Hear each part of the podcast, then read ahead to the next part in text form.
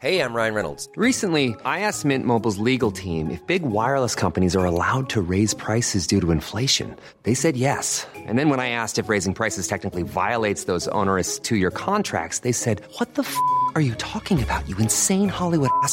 So to recap, we're cutting the price of Mint Unlimited from $30 a month to just $15 a month. Give it a try at mintmobile.com slash switch. $45 up front for three months plus taxes and fees. Promo rate for new customers for limited time. Unlimited more than 40 gigabytes per month. Slows. Full terms at mintmobile.com. Heraldo Radio, la H que sí suena y ahora también se escucha. Inicia las noticias de la tarde con Jesús Martín Mendoza en Heraldo Radio.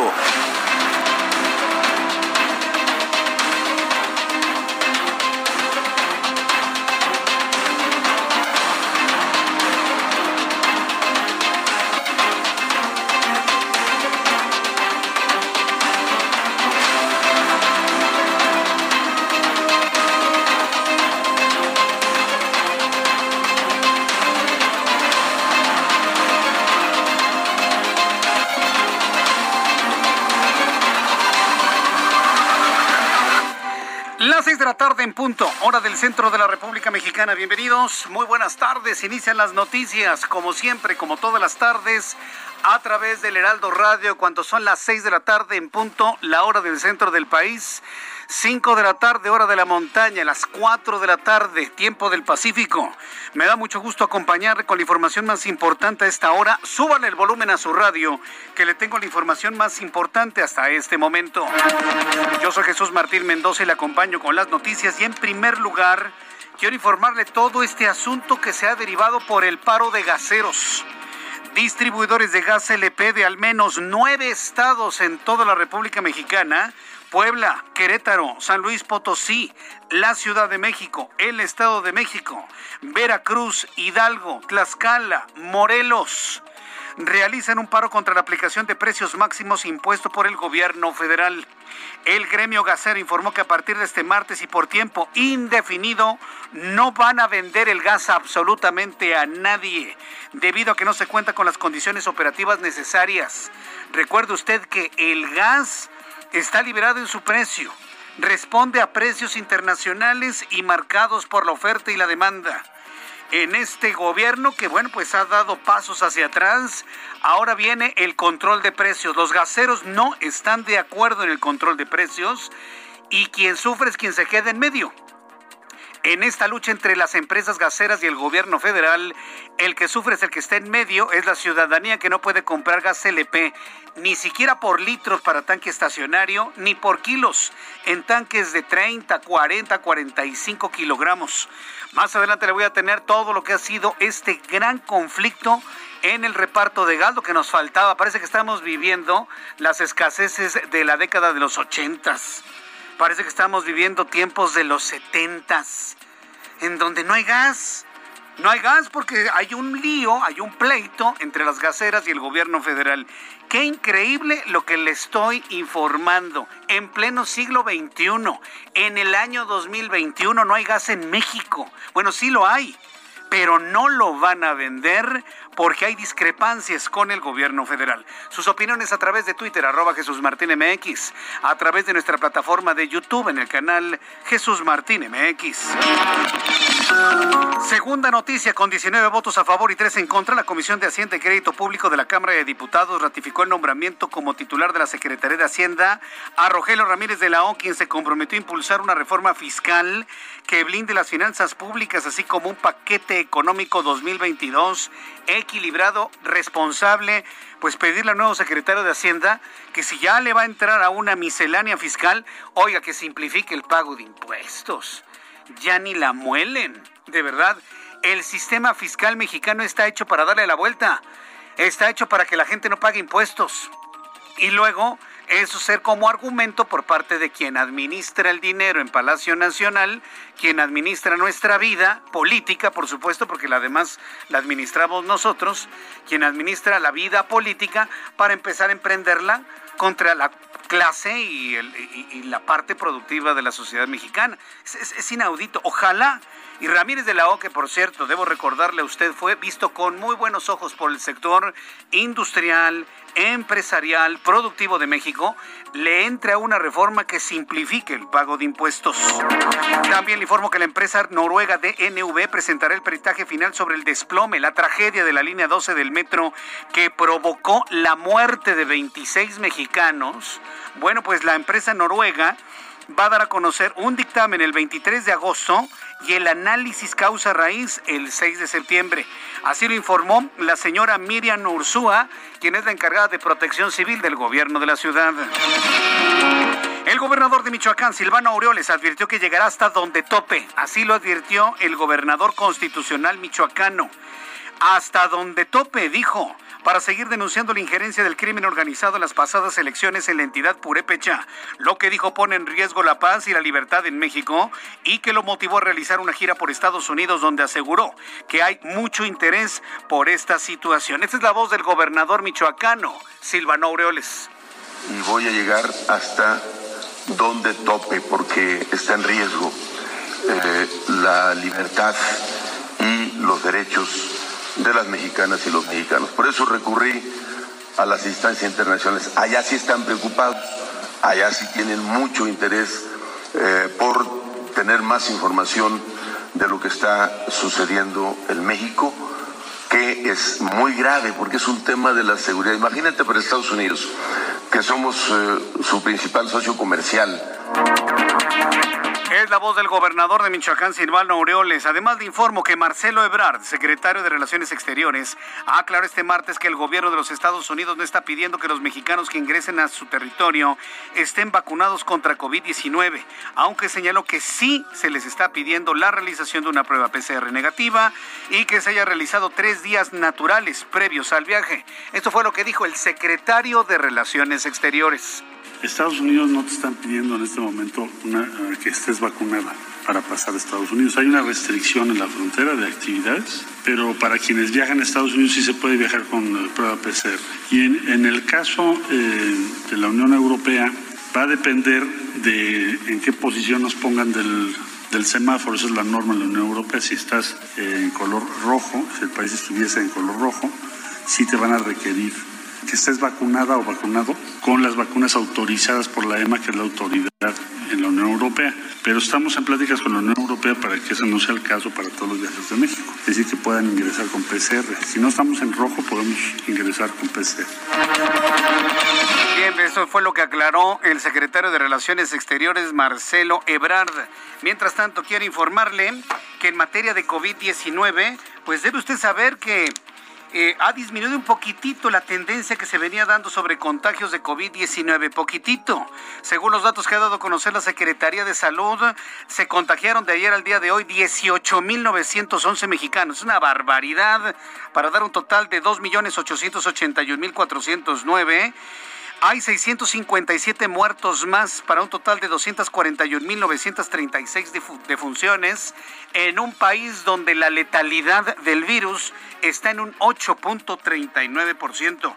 Más adelante le voy a tener más detalles de estos datos que da a conocer todos los días, todos los días la Secretaría de Salud.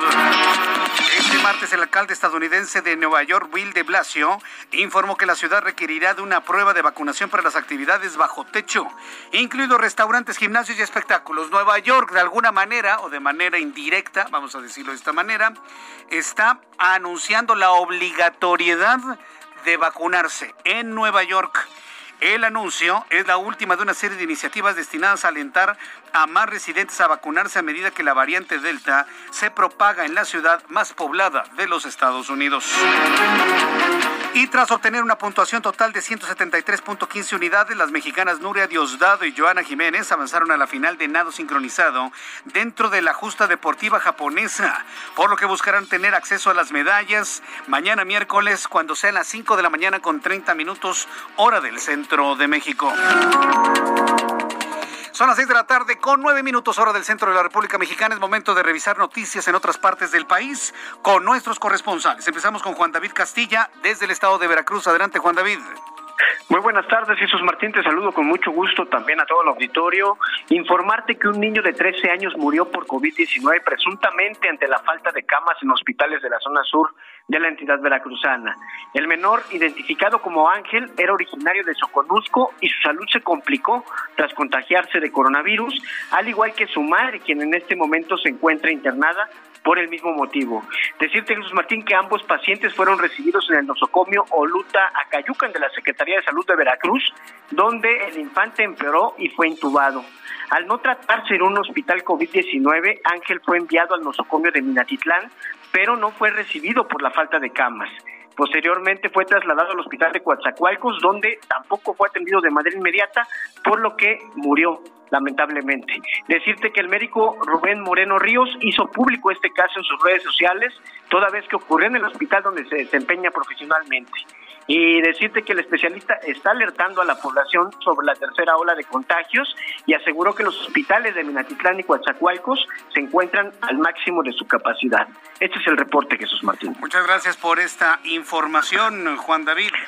Excelente tarde, hasta, hasta luego. que te vaya muy bien. Saludo a Federico Guevara, nuestro corresponsal en Chihuahua. Adelante, Federico. Como balde de agua, ya cayó noticia el día de hoy por el gobernador del estado, Corral, quien aseguró que más tardar el 30 de agosto se iniciarán las clases presenciales en el estado. Esto eh, porque a sus al volver a las aulas de acuerdo a la, ordenanza que existe del gobierno federal, por lo que preparando ya aparte los unos programas especiales de sanitización en las escuelas. Estas disposiciones, aclaró el gobernador, son obligatorias. Insistió en que agregó que los niños y las madres han sufrido mucho por la falta de clases presenciales pero lo que es necesario ya regresar a las mismas. Todo siempre a partir de esta pandemia que estará por vigilancia y a un proceso de experiencia. Si eso no nos funciona, nos regresamos, pero ya, y tenemos que empezar a dar los primeros plazos para regresar a clases este próximo 30 de agosto. Ah, y será un momento en donde ya se están viviendo las postimerías del, del quinquenio del gobernador Javier Corral, quien justo el día último deja de ser gobernador de la entidad. Gracias por esta información, Juan David. Perdón, gracias, Federico Guevara. Gracias, Federico Guevara desde Chihuahua. Son las seis de la tarde con 11 minutos, hora del centro de la República Mexicana. Vamos a revisar la información con nuestros compañeros reporteros urbanos, periodistas especializados en información de ciudad.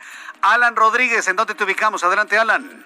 Hola, ¿qué tal Jesús Martín? Amigos, muy buenas tardes. Yo me encuentro en estos momentos recorriendo el viaducto Miguel Alemán Valdés y hemos notado que en su tramo entre la zona de Vértiz hasta la incorporación con Río Becerra presenta avance bastante lento. Esto para todos nuestros amigos que se están desplazando con dirección hacia la zona poniente de la capital. En el sentido contrario, hacia el oriente, desde la Avenida de los Insurgentes hasta Andrés Molina Enríquez, prácticamente el avance es a vuelta de rueda, esto en los carriles centrales. Por eso recomendamos a todos nuestros amigos manejar con mucha precaución y armarse de paciencia. Ya por otra parte, comentarles que la Avenida Revolución, desde la zona de viaducto hasta Barranca del Muerto, está presentando buen avance, buenas noticias para nuestros amigos que se desplazan hacia el sur de la capital. Por lo pronto, Jesús Martín, es el reporte de vialidad que tenemos esta tarde.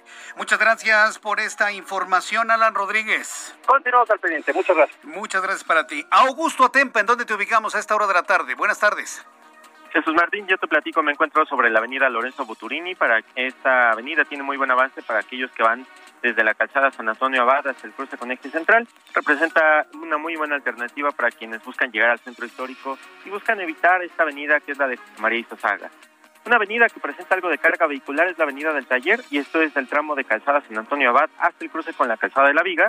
Pasando este punto el avance es constante con dirección hacia la avenida Francisco del Paso y Troncoso. Avenida del Taller tiene carril confinado para el uso del trolebús. Hay que respetarlo y sobre todo eh, pues manejar con mucho, mucha precaución en este tramo. Jesús Martín, mi reporte. Muchas gracias por esta información, Augusto Atempa. Excelente tarde. Daniel Magaña, gusto en saludarte, Daniel, ¿cómo estás? ¿Qué tal, Jesús Martín? Muy buena tarde con información vehicular de la zona de la avenida Canal de Chalco, esta avenida para incorporarse a la zona del anillo periférico sur. Ligera carga vehicular, están ya empezando a caer algunas gotas de lluvia, así que hay que manejar con precaución en caso de que pues se disponga a utilizar la zona del anillo periférico sur en dirección hacia la zona de Miramontes. Bueno, pues ya cuestión de días para que esté inaugurado este distribuidor vial en la zona de Cuemanco. En algunos tramos ya está abierto al tránsito vehicular y esto, bueno, pues favorece que no tengamos conflictos viales para trasladarse hacia la zona más adelante del eje 3 Oriente, la zona de la avenida Cafetal. Es el reporte, Jesús Martín, muy buena tarde. Gracias, muy buenas tardes. Gracias, Daniel Magaña. Así iniciamos nuestro programa de noticias cuando son las 6 de la tarde con 15 minutos, las seis y cuarto. Vamos a revisar lo que sucedía un día como hoy, 3 de agosto. De, el día de hoy estamos en el año 2021, pero ¿qué sucedió un 3 de agosto en México, el mundo y la historia? Abraham Arreola. Thank you. Amigos, esto es un día como hoy, ¿en donde? Pues en la historia, 3 de agosto, 1492, Cristóbal Colón sale del puerto de Palos de Frontera en España. 1492, los reyes católicos expulsan a los judíos de España con un decreto al que llamaron Decreto de la Alhambra. 1655, en Sinaloa, se funda la localidad de El Rosario. 1916. En el marco de la Primera Guerra Mundial ocurre la Batalla Romaní, cual es el último ataque terrestre contra el Canal de Suez. 1930. En el estado de Veracruz se crea el municipio Fortín. Amigos, esto fue un día como hoy en la historia. Muchas gracias.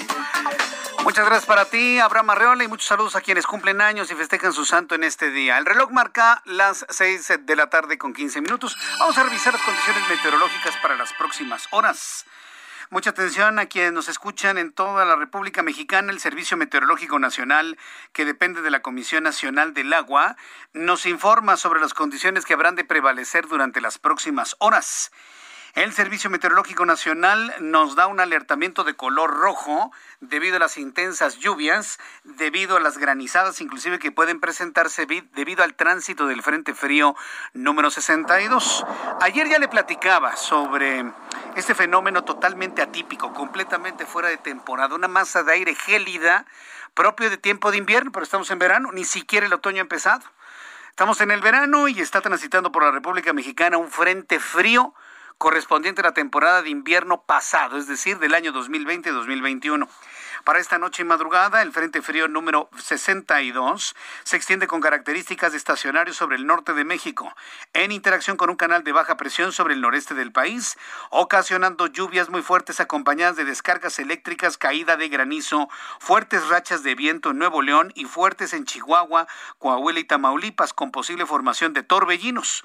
Por otro lado, la onda tropical número 17 va a recorrer el occidente del territorio nacional, interacciona con un canal de bajas presiones extendido a lo largo de la Sierra Madre Occidental y con inestabilidad atmosférica superior. Observamos dentro de los fenómenos atmosféricos también el tránsito de la onda tropical número 18 que se desplaza sobre la península de Yucatán hay que decir, es un fenómeno que se comporta como estacionario, porque desde ayer está sobre Yucatán y prácticamente no se mueve. La condición de lluvia es constante en la península de Yucatán. Bien, para el día de mañana con estos fenómenos atmosféricos el pronóstico es de lluvia, lluvia intensa en el centro occidente y también en el suroeste, sureste, perdón, en el sureste de la República Mexicana. Revisamos las condiciones de manera específica para nuestros amigos en Monterrey. Está lloviendo en Monterrey, Nuevo León. La temperatura en Monterrey 24 grados, mínima 22, máxima 31. En Guadalajara, Jalisco, mínima mínima 16, máxima 27 la temperatura que en este momento hay en Guadalajara.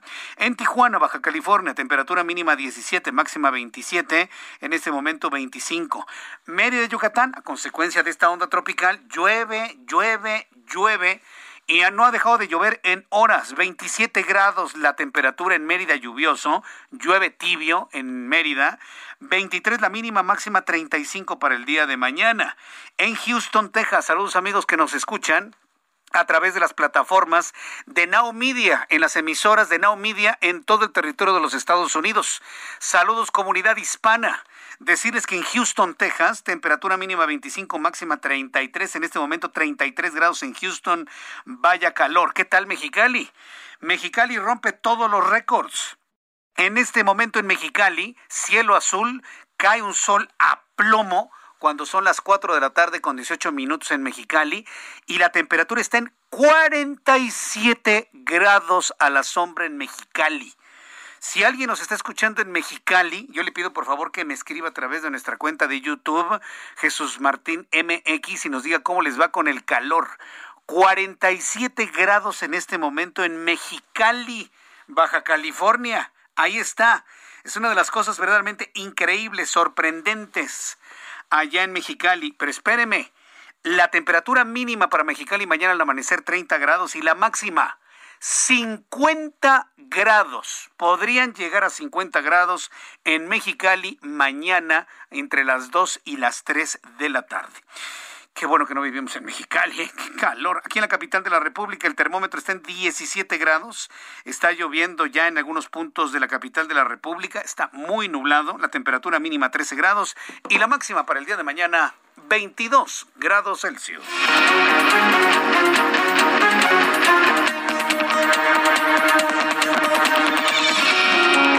Son las 6 de la tarde con 19, 19, minutos, 20 minutos, las 6 de la tarde con 20 minutos hora del centro de la República Mexicana.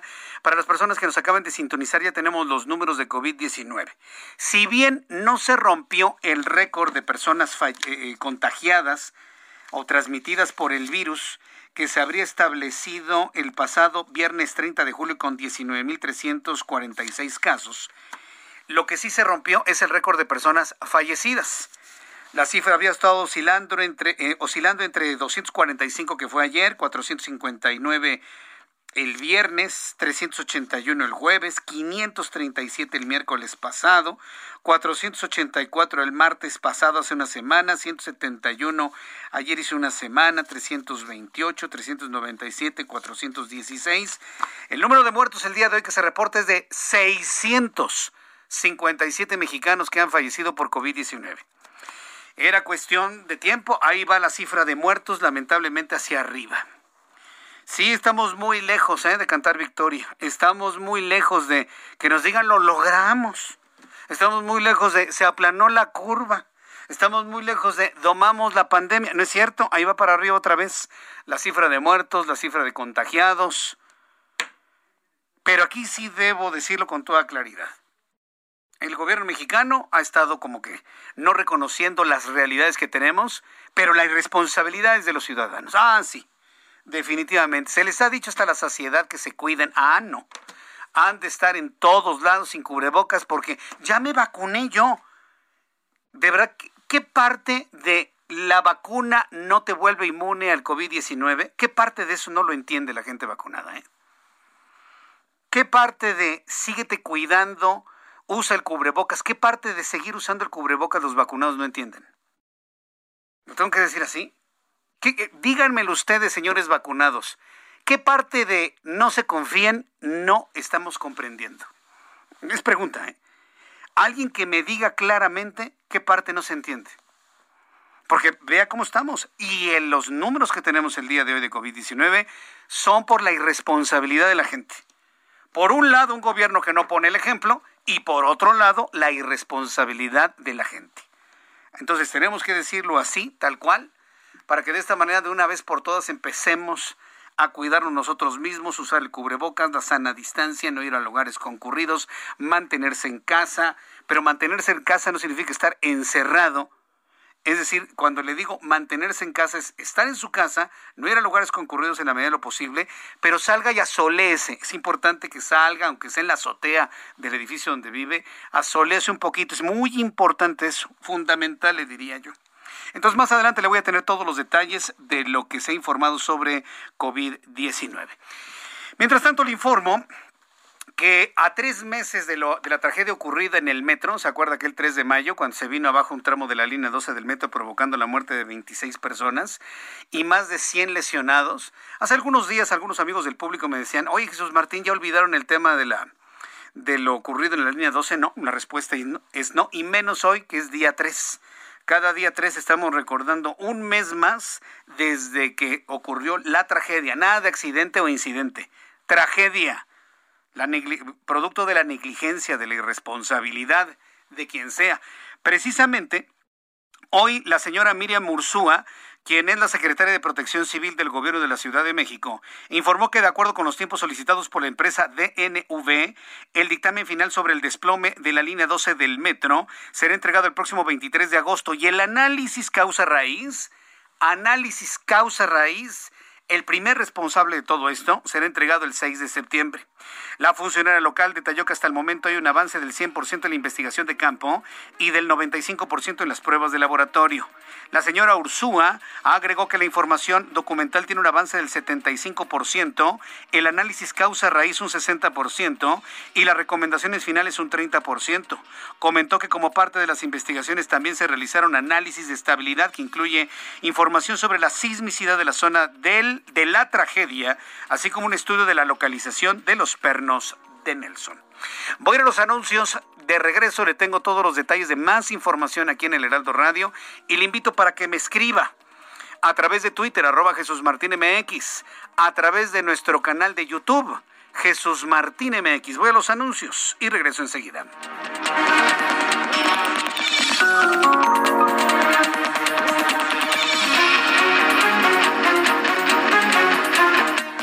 Escuchas a Jesús Martín Mendoza con las noticias de la tarde por Heraldo Radio, una estación de Heraldo Media Group. Heraldo Radio, la HCL se comparte, se ve y ahora también se escucha.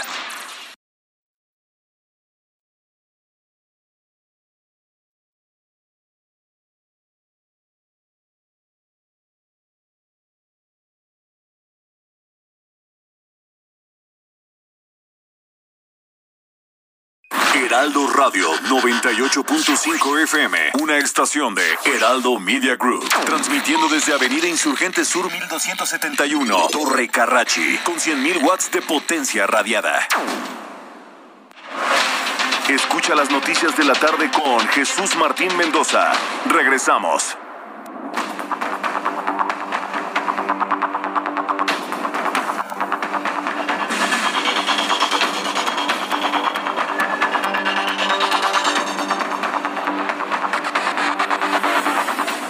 Son las 6 de la tarde con 30 minutos, las 6 de la tarde con 30, hora del centro de la República Mexicana. Muchas gracias, muchas gracias a quienes nos están escribiendo. David Martínez le recomienda paracetamol a Elizabeth.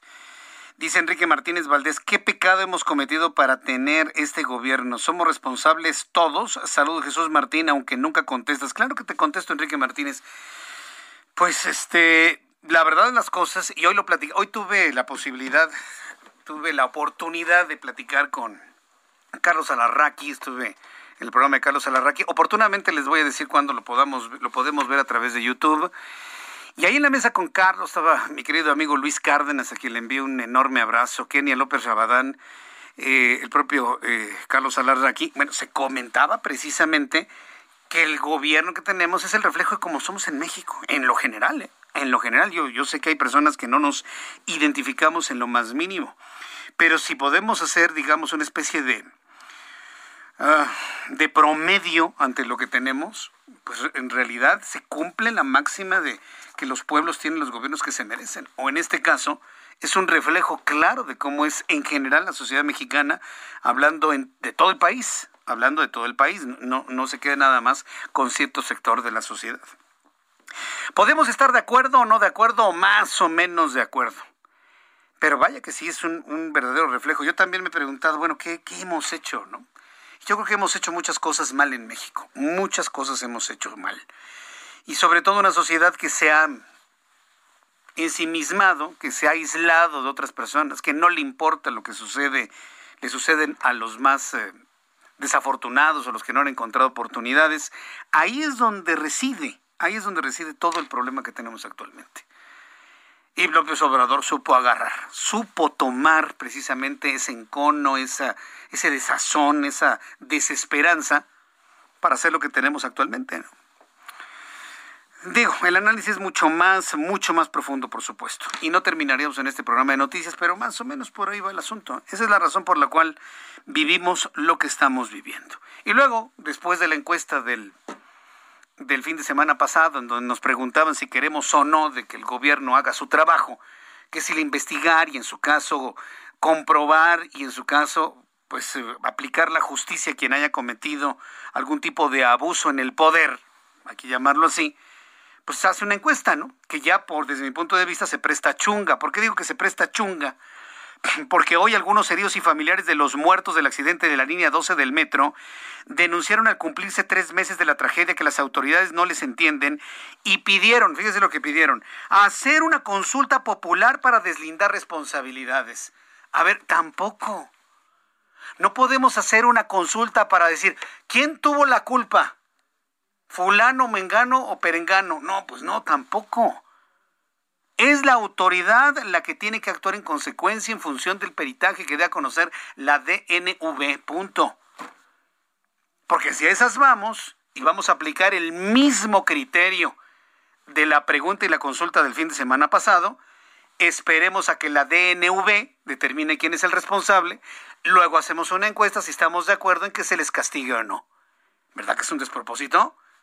A ver, dígame a alguien que diría, no, que no, le, no castiguen a los responsables de la tragedia de la línea 12. ¿Quién va a votar en ese sentido? ¿Quién? Nadie absolutamente, nadie absolutamente. Aunque alguien así de chunga me diga, yo Jesús Martín, que no los castiguen. Ah, a la mera hora votan que sí. Entonces imagínense hacer una consulta popular. No, señores, no perdamos el tiempo y no perdamos dinero. Si hay algo que nos dejó de lección el ejercicio democrático ciudadano del fin de semana es que con ese tipo de acciones, con preguntas tan irrelevantes, se pierde tiempo y se pierde dinero. Se pierde tiempo, dinero y esfuerzo. Se pierde tiempo, se pierde dinero y se pierde esfuerzo. Entonces, no estén pidiendo consultas populares, señores. ¿Cómo para qué?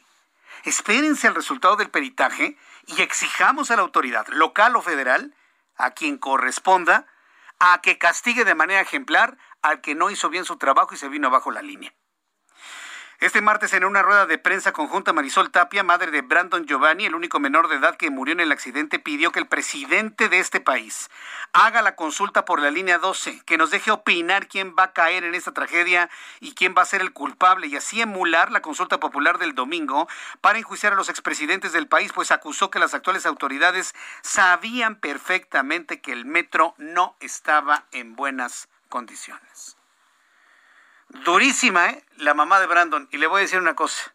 Tiene muy buenos abogados la mamá del niño que se murió. Las denuncias las van a hacer en Estados Unidos. Y las, los culpables van a tener que pagar hasta con dólares, millones de dólares. Lo supieron hacer bien. Sí, porque allá en Estados Unidos, fíjese que allí sí, los tribunales sí funcionan. Aquí también, pero pues allá funcionan creo que un poquito mejor y van a llevar todo el caso a tribunales de los Estados Unidos, sobre todo porque proveedores de los servicios vienen precisamente de los Estados Unidos. La supo manejar bien la señora, ¿eh? Tiene buenos abogados. Y bueno, pues más de uno ha de estar temblando, ¿no? En cualquier esfera, tanto la local como la federal, la que sean. Entonces, pues sí, la señora ahí, vamos a hacer una consulta, ¿no? A ver quién es finalmente el culpable. Pues por supuesto que no se va a hacer ninguna consulta. Ninguna.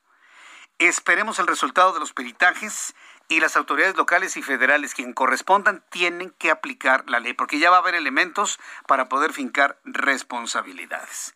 Hoy Claudia Sheinbaum, la jefa de gobierno de la Ciudad de México, reiteró que a tres meses del desplome de la tragedia de la línea 12 del metro, la prioridad para su administración sigue siendo la atención a las víctimas de este siniestro y sus familias y adelantó que a finales de agosto la empresa noruega DNV entregará su segundo informe sobre la causa raíz de la tragedia que cobró la vida de 26 personas el pasado 3 de mayo.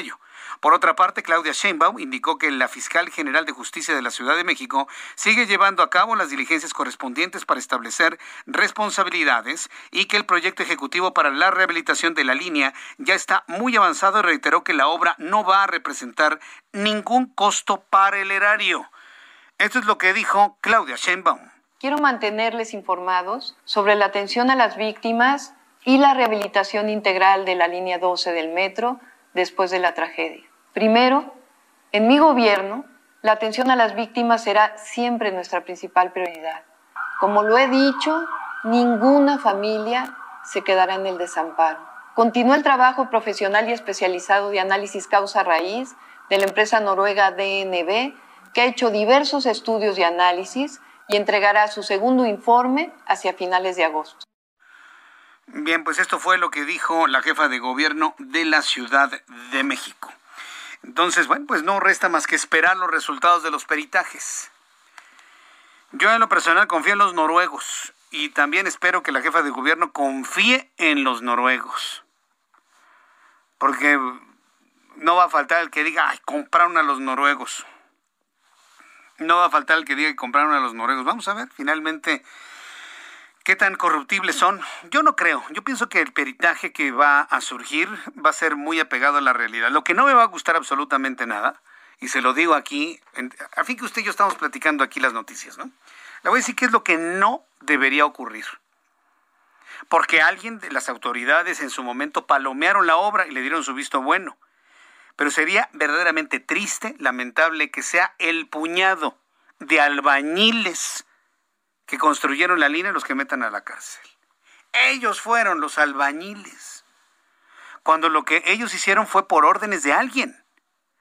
O sea, los trabajadores de la construcción no hacen las cosas porque se les ocurre. Ellos hacen lo que les dicen hacer, punto.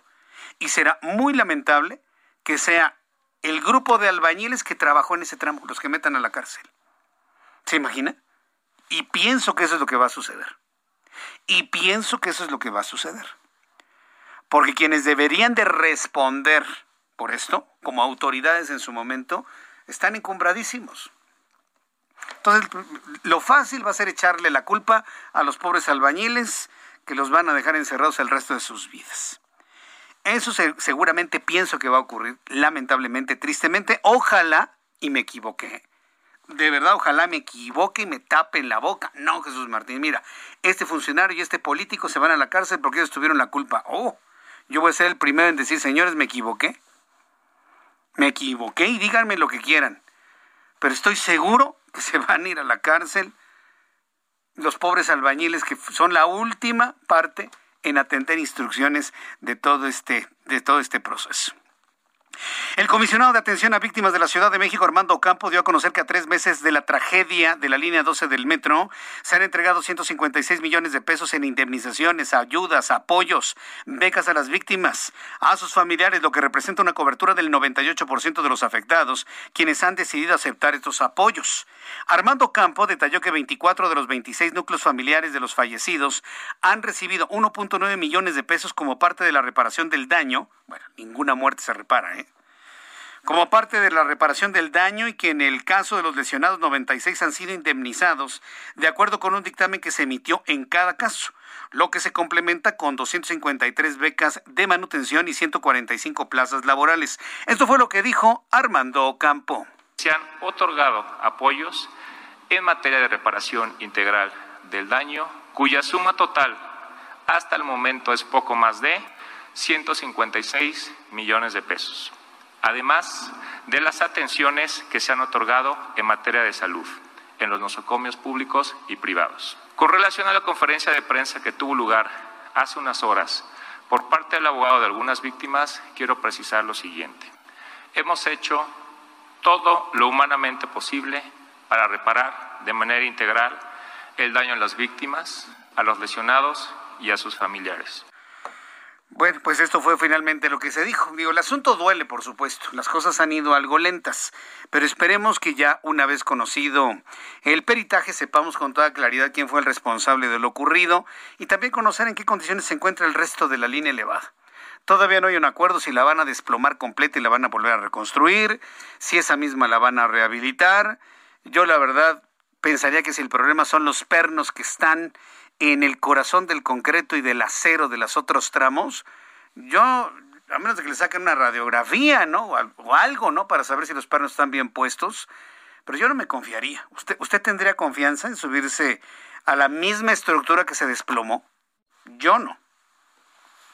Entonces, yo creo que lo más eh, lógico es volver a rearmar el tramo, ¿eh? volverlo a hacer, tirarlo y volverlo a construir, o tirarlo y ya dejarlo así y meter Metrobús. Yo pensaría que meter Metrobús sería la opción más adecuada, ya para la más rápida, la menos cara, la más económica, la más segura. Porque el subsuelo de esa zona, no, no, no, es, es, verdaderamente un reto. ¿eh? El subsuelo es el problema también. Entonces veremos finalmente qué es lo que ocurre con este asunto. Son las 6 de la tarde con 43 minutos. Si usted me quiere opinar sobre la línea 12 del metro, escríbame a través de mi cuenta de Twitter, arroba Jesús Martín MX, y también a través de YouTube en el canal Jesús Martín MX. Quiero informarle que la Cámara de Diputados y la fracción parlamentaria la fracción parlamentaria del Partido del Trabajo están anunciando la muerte de uno de sus legisladores, una legisladora federal murió la legisladora María Teresa Marú Mejía.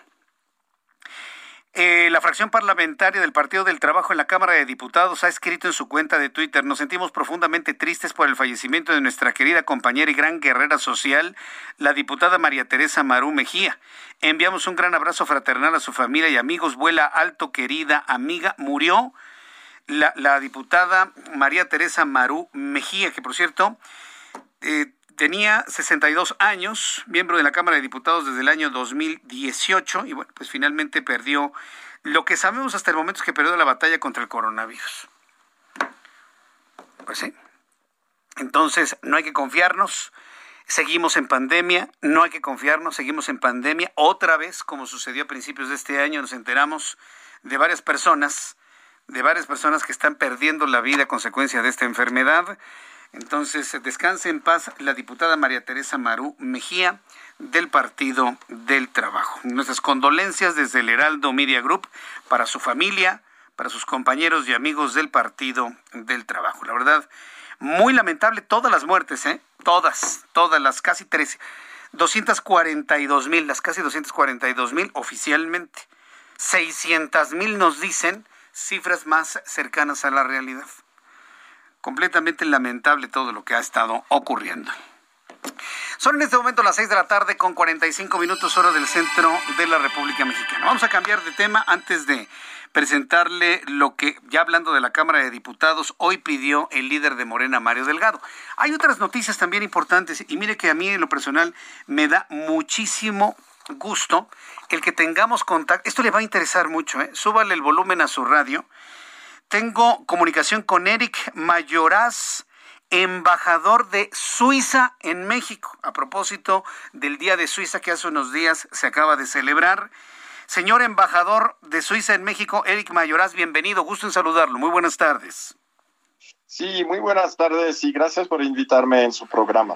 Fíjese que es importante luego hacer una parada de todos los temas políticos en México para hablar de otras cosas importantes encaminadas a que pues tenemos un desarrollo económico en puerta importante en todo el mundo y que bueno, pues dentro de la pandemia pues tenemos que seguir adelante en muchos casos. Primero coméntenos, ¿cuándo fue el día el día de Suiza? El Día de Suiza es el primero de, agosto, eh, fue el domingo pasado, lo celebramos eh, este año para festejar el 730 eh, aniversario desde que Suiza se creó la Confederación Suiza y se independizó del imperio de los uh, Habsburgos en 1291. Pues 1 eh, de agosto, para tenerlo en nuestra agenda y tenerlo muy presente, el día, el día de Suiza. Interesante saber que un país como Suiza eh, quiere mantener, aún con el tema de la pandemia, pues el interés de las empresas suizas de invertir en México. Entiendo que ese interés no ha caído. ¿Por qué Suiza, un país como Suiza, mantiene el interés de invertir en México, señor embajador? Bueno, la, historia de la presencia de empresas eh, y de ciudadanos suizos en México es larga, ¿no? Este año también celebramos 75 años de relaciones diplomáticas entre México y Suiza, pero empresas ya vinieron mucho antes. Eh, la relación existe desde la independencia eh, y eh, después vinieron muchas empresas. Y hoy en día se estima que hay como 600 empresas suizas presentes en México, 50 eh, muy grandes que emplean más de 50 mil personas aquí y la inversión es importante. Y a pesar de la pandemia, como lo, lo mencionaste, no se aflojó, al contrario, está muy eh, estable, incluso hay anuncios de nuevas inversiones eh, para este año y los próximos eh, que vienen. ¿Cuáles son las áreas de inversión que, más interesa a los suizos en México, señor embajador? Bueno, es muy variable, ¿no? Pero eh, estamos presentes, bueno, las empresas suizas están eh, presentes en el sector de la farma, de la farmacéutica, ¿no? Con grandes empresas tradicionales, el, eh, como Roche, Novartis, Ferring. También una, la más grande y más conocida es Nestlé, que está presente en todo el país desde 1935, donde se abrió en Ocotlán, en Jalisco, la primera planta de leche en polvo.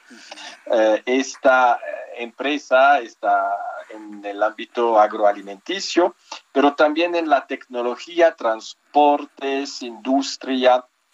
Tenemos eh, servicios también con seguros de Zurich, por ejemplo, ADECO. Entonces es muy, muy grande el eh, albánico de las actividades de empresas suizas aquí en México. Qué interesante escucharlo, porque cuando escuchamos nombres de laboratorios, de empresas, de giros, pues entonces nos damos cuenta que Suiza no está tan alejado de México, ¿no? Y que la relación entre Suiza y México es, es, bastante poderosa, es bastante potente, señor embajador. Sí, además tenemos muchos puntos en común. Por supuesto, somos países diferentes, con diferente historia, diferente tamaño, pero los dos somos estados federales, somos estados que no han tenido colonias, somos estados multiculturales, multiétnicos, eh, con varias lenguas. Entonces nos acerca muchas cosas eh, entre los dos países. Por ejemplo, cuando los mexicanos quieren viajar a Suiza, además del pasaporte, ¿tienen que presentar algún tipo de visado en este momento o no necesariamente, embajador? Claro, en tiempo normal no, ahora tampoco. Eh, hay una diferencia que se hace por la pandemia. Los vacunados completos ahora ya desde el mes de junio pueden viajar sin problema para visitar Suiza. Eh, los que no estén vacunados aún eh, tienen que pedir una laissez passer, una, autorización especial. Pero esperamos que con el avance de las vacunaciones en ambos países, esto se va a, arreglar pronto. Sí, lo pregunto porque, bueno, con el tema de la pandemia, con la necesidad de la reactivación económica, muchos empresarios y sobre todo emprendedores mexicanos han levantado su mirada hacia alguna oportunidad con el extranjero nuestras principales fronteras, evidentemente Estados Unidos y Canadá, algunos voltean hacia Europa, y resulta que un país como Suiza resultaría muy interesante. Entiendo que Suiza ofrece algún tipo de oportunidad o apoyo para el desarrollo de las fintech mexicanas. ¿Cómo es esto, embajador? ¿Nos puede compartir, por favor? Sí, primero te cabe destacar que para nosotros México es el segundo mercado eh, en América Latina y somos el primer socio de México en la Asociación Europea de, Libre Cambio. Tenemos un tratado de, libre cambio que está en vigor desde hace 20 años. En cuanto al fintech, sí, Suiza está siempre al tope de los rankings internacionales en materia de innovación. Cedera desarrolla muchos proyectos, startups y también somos un país de referencia, como lo sabe, por nuestro sistema financiero, por la gestión de, los bancos. Entonces, la conjunción, la combinación de estos dos eh, eh, ámbitos, la finanza internacional y la alta tecnología, nos hace que ahora estamos bastante avanzados en todo este ámbito del fintech. sí, es, un nuevo concepto que, que, se ha empezado a acuñar inclusive eh, nuestra plataforma web Teleraldo de México acaba de inaugurar, de estrenar con muchísimo éxito un área fintech precisamente para todo lo que tiene que ver con finanzas, todo lo que tiene que ver con emprendeduría. En fin, yo creo que en, ese sentido podemos hacer muchas cosas interesantes con la Embajada de Suiza, señor embajador. Sí, tuvimos hace como 15 días un seminario, un, webinar. Eh, híbrido, ¿no? Parte presencial, parte virtual sobre este tema. Y aquí en México hay una, un interés muy grande para esto, ¿no? Mucha gente hoy en día ya no ni va a abrir una cuenta en un banco tradicional, abre una cuenta en una banca online y gestiona sus pagos, sus sueldos a través de su teléfono móvil. También todo lo de las criptomonedas, la más conocida el Bitcoin, ¿no? Eh, son temas que van a ocuparnos eh, seguramente de manera muy intensa en el futuro. Sí, sin duda alguna. ¿Cómo, cómo, cómo ha avanzado este tema de la banca, no? Tener un banco en un teléfono celular me parece que es uno de los grandes, grandes avances en el tema de la bancarización de las sociedades del mundo, en especial pues de América Latina, que precisamente pues ese tema apenas va en desarrollo.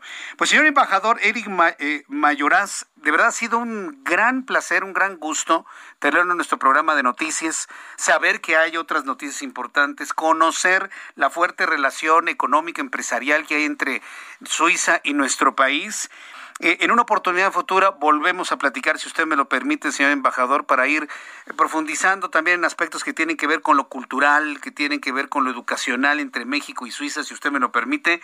Y por lo pronto, pues una felicitación a usted y a los suizos en México por el Día de Suiza el pasado 1 de agosto, señor embajador.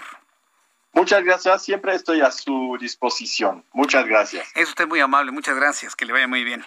Es Eric Mayoraz, embajador de Suiza en México. Y mire qué interesante, el abrir las puertas de un país tan rico, de un país tan económicamente, políticamente, socialmente tan poderoso, no necesita ser de un gran tamaño, tener una gran población para ser uno de los grandes ejemplos, pero si se dio cuenta con eh, los nombres de las empresas, laboratorios, eh, entidades suizas que operan en México, bueno, pues nos damos cuenta que la relación entre ambos países es bastante poderosa. Yo espero que se mantenga así, pero sí vale la pena conocerlo, ¿eh? Estoy seguro que muchos de los que nos están escuchando no conocían esta, esta dinámica relación entre México, México la sociedad, México el país y Suiza. Vamos a ir a los anuncios. Al regreso le tengo más información, economía y finanzas, nuestros compañeros reporteros urbanos. Le tengo también un resumen con las noticias más importantes, la actualización de los números de COVID. En fin, hay una gran cantidad de información, así que le invito para que se quede con nosotros y me escriba a través de dos plataformas.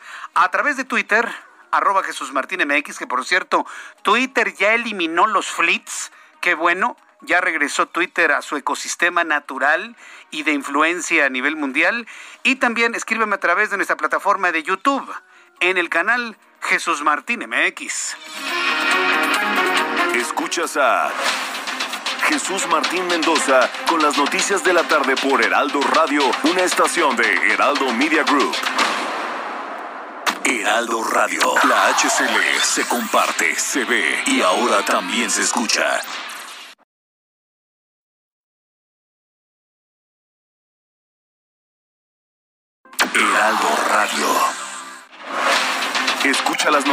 La tarde con Jesús Martín Mendoza. Regresamos.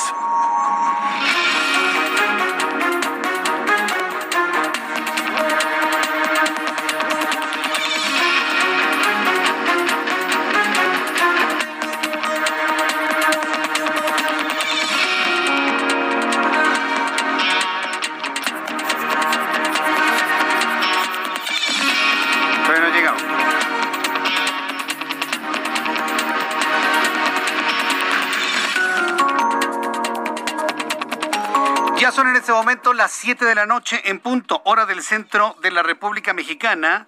Le presento un resumen con las noticias más importantes. La Secretaría de Salud informó que al día de hoy se han sumado a la lista de personas contagiadas 18.911 mexicanos, para dar un total de 2.881.409 contagiados. 657 fallecidos que rompen los récords de este año 241.936 en total. Índice de letalidad, informa Secretaría de Salud, 8.39%. En más de este resumen de noticias, en entrevista con el Heraldo Radio, el embajador de Suiza en México, Eric Mayoranz, compartió algunos detalles sobre la oportunidad de desarrollo de las empresas tecnológicas mexicanas conocidas como FinTech, lo que permitiría mantener la cooperación y el intercambio económico y cultural entre ambos países, cuya relación diplomática data desde hace 75 años. Es la voz del embajador suizo en México. Cabe destacar que para nosotros México es el segundo mercado eh, en América Latina y somos el primer socio de México en la Asociación Europea de, Libre Cambio. Tenemos un tratado de, de, libre cambio que está en vigor desde hace 20 años. En cuanto al fintech, sí, Suiza está siempre al tope de los rankings internacionales en materia de innovación. Cedera desarrolla muchos proyectos, startups y también somos un país de referencia, como lo sabe, por nuestro sistema financiero. En otras noticias en este resumen, quiero informarle que la pederastía será tipificada como delito en el Estado de México, por lo que los que atenten contra la niñez, contra los niños, recibirán hasta 18 años de cárcel. La entidad es la novena en el país que pone sentencias ejemplares para incidir en que no se cometan más conductas de violación sexual en contra de los menores de edad. El gobernador de Oaxaca, Alejandro Murat, encabezó este martes la puesta en marcha del plan de vacunación contra COVID-19 en las zonas rurales de la entidad y destacó que con el apoyo del ejército mexicano se pretende llegar a 523 municipios a través de 95 rutas terrestres y 15 rutas aéreas, con lo que se pretende cubrir todo el territorio del estado oaxaqueño. Es la voz de Alejandro Murat. Y aun cuando el índice de letalidad ha disminuido, la ocupación hospitalaria del Estado ha incrementado a más del 60%. Por eso es fundamental realizar este proceso de vacunación, como lo harán ustedes, en 150 puestos de vacunación que tendrá una ruta de 95 por aire y 15 terrestres. Con 13 votos a favor y dos en contra, la Comisión Permanente del Congreso de la Unión aprobó un segundo periodo extraordinario en la Cámara de Diputados con el objetivo de discutir y votar, votar los desafueros de los todavía legisladores Saúl Huerta y Mauricio Toledo, acusados uno de abuso sexual y el otro de enriquecimiento ilícito. La Organización Mexicanos contra la Corrupción y la Impunidad reveló que el gobierno federal, el gobierno de López Obrador, está investigando al fiscal de Guanajuato, Carlos Amarripa, lo que incluye el rastreo de sus operaciones bancarias y la de sus allegados al señalar que durante su gestión la entidad se convirtió en la más violenta del país a consecuencia de la disputa entre carteles de la droga. El gobernador electo de Michoacán, Alfredo Ramírez Bedoya, se reunió con el presidente de la Junta de Coordinación Política del Senado, Ricardo Monreal, a quien solicitó llamar a rendir cuentas al todavía mandatario purépecha Silvano Aureoles, a quien acusó de estar ausente de sus funciones y de falta de coordinación entre los órganos de gobierno.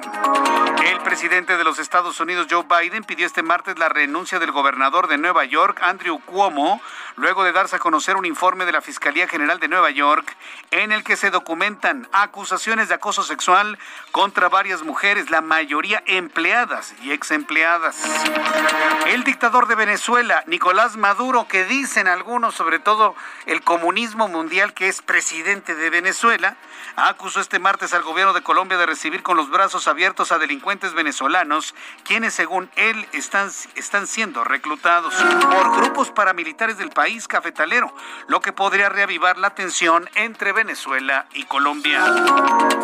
Autoridades sanitarias de Chile informaron que las vacunas COVID de los laboratorios Pfizer y AstraZeneca tienen un 100% de efectividad para prevenir la muerte por COVID-19. Vea cómo ha cambiado ya el concepto. No estamos hablando de prevenir la enfermedad, estamos hablando de prevenir la muerte y los efectos secundarios graves, o mejor dicho, las, la sintomatología grave. La vacuna, ninguna vacuna del planeta lo vuelve usted inmune. Note usted cómo ya el concepto a nivel mundial ha cambiado. Usted se vacuna y es para no morirse de COVID. Se va a enfermar, se va a contagiar, pero podrá llevarlo en casa gracias a la vacuna. Bueno, pues las autoridades chilenas están informando que la vacuna Pfizer y AstraZeneca tienen un por ciento de efectividad para prevenir la muerte por COVID.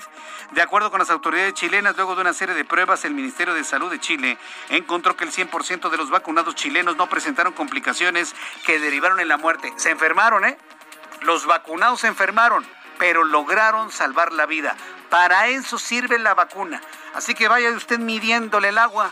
Vaya usted midiéndole el agua. Si usted mexicano está vacunado con una, dos o hasta tres veces, las que sean, una y dos veces aquí en México, no significa que se haya convertido usted en Iron Man. No es Superman, no es el hombre elástico, ni, ni, la chica maravilla. No, no, no, nada de eso, ¿eh? Le puede llegar el COVID, se puede informar y hasta se puede morir. Entonces no se confíe. Los vacunados deben mantener sana distancia, mantenerse en casa, utilizar el cubrebocas y utilizar todo el protocolo anticovid como si no estuviesen vacunados. No se confíe. Seguimos en pandemia. No te confíes. Seguimos en pandemia. Estas son las noticias en resumen. Le invito para que siga con nosotros. Le saluda Jesús Martín Mendoza.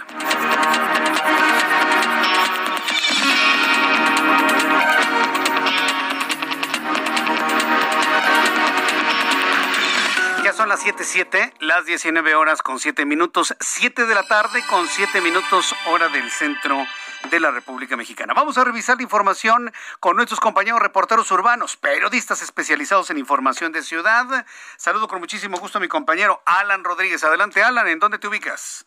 Jesús Martín, amigos, muy buenas tardes. Tenemos el reporte de vialidad, esta vez desde la zona centro, para informarles que la avenida Puente de Alvarado, entre la avenida de los Insurgentes y el Paseo de la Reforma, en estos momentos presenta una reducción de carriles. Esto ocurre en ambos sentidos de la vialidad por obras de mejoramiento urbano que se realizan. Maneje con mucha precaución, ya que en ambos sentidos de la vialidad tenemos el cruce repentino de maquinaria pesada por parte de los trabajadores que se encuentran laborando en esta zona de la Ciudad de México, en donde también se repite la misma situación, es en la avenida Valderas, a partir del cruce con Juárez y hasta la zona de Arcos de Belén, continúan los cortes repentinos a la circulación por el paso de maquinaria y por las obras que se están realizando desde hace ya varias semanas. Informarles y comentarles a nuestros amigos automovilistas que se ha restringido, prácticamente queda eliminado el sentido de la vialidad de la avenida Valderas desde Arcos de Belén hacia la zona de la avenida Juárez. Por lo pronto, el reporte que tenemos. Muchas gracias por esta información, Alan Rodríguez. Continuamos al pendiente. Muy buenas tardes. Augusto Atempa, gusto en saludarte. Buenas tardes. Gracias, Jesús Martín. Te platico, yo me encuentro en la zona oriente de la ciudad y tenemos carga vehicular sobre el eje 6 sur. Esto desde la zona de la Viga hasta la central de Abasto y desde la zona de la Viga en las zonas de la central de Abasto hasta Rojo Gómez, esto debido a un choque entre dos vehículos, lo que complica el avance para aquellos que van hacia la zona de periférico, que buscan trasladarse hacia esa zona oriente. Y también la avenida Rojo Gómez desde el cruce de la avenida Calzada de Ignacio Zaragoza hasta el eje 4, canal de Tezontle, presenta muy buen avance, hay que tenerlo en cuenta. Pasando el eje 6 se encontrarán con una, una gasera, perdón, en donde pues tenemos eh, varios vehículos estacionados en doble fila esto porque muchos vienen a recargar estos cilindros de gas ante pues la el susto de que pueda subir este este combustible. Por supuesto hay que tener en cuenta esto y sobre todo el llamado hacia las autoridades para que vengan a realizar labores de tránsito debido a que esto sí está complicando la circulación. Jesús Martín, mi reporte. Gracias por la información, Augusto Atempa. Excelente tarde. Excelente tarde también para ti. Saludo también a Daniel Magaña. Qué gusto saludarte, Daniel. Buenas tardes. ¿Qué tal, Jesús Martín? Eh, muy buena tarde. Te adelantaba, bueno, pues ya se presentaba lluvia en la zona suroriente del Valle de México, así que manejar con cuidado, sobre todo las personas que avanzan en la zona de Miramontes en dirección hacia Xochimilco, ya en la zona de prolongación División del Norte, la incorporación del periférico sur hacia esta zona de Xochimilco también ya afectada debido a la hora, así que bueno, pues hay que tomarlo en cuenta para desplazarse más adelante hacia la zona de la avenida San Bernardino, en sentido opuesto, con mejores condiciones viales para continuar sobre Miramontes en dirección hacia la calzada del Hueso. El reporte Jesús Martín, muy buenas tardes. Gracias, muy buenas tardes. Gracias, Daniel Magaña. Continuamos pendientes. Y bueno, de la capital de la República nos vamos directamente hasta Monterrey, Nuevo León, con mi compañera Daniela García. Adelante, Daniela, qué gusto saludarte. Buenas tardes. Muy buenas tardes, Jesús Martín. Pues hoy, eh, para informarte que miembros del colectivo, todos somos uno, que son familiares de personas desaparecidas en la carretera hacia Tamaulipas desde Nuevo León, protestaron este martes en las afueras de la Fiscalía General de Justicia del Estado nuevamente.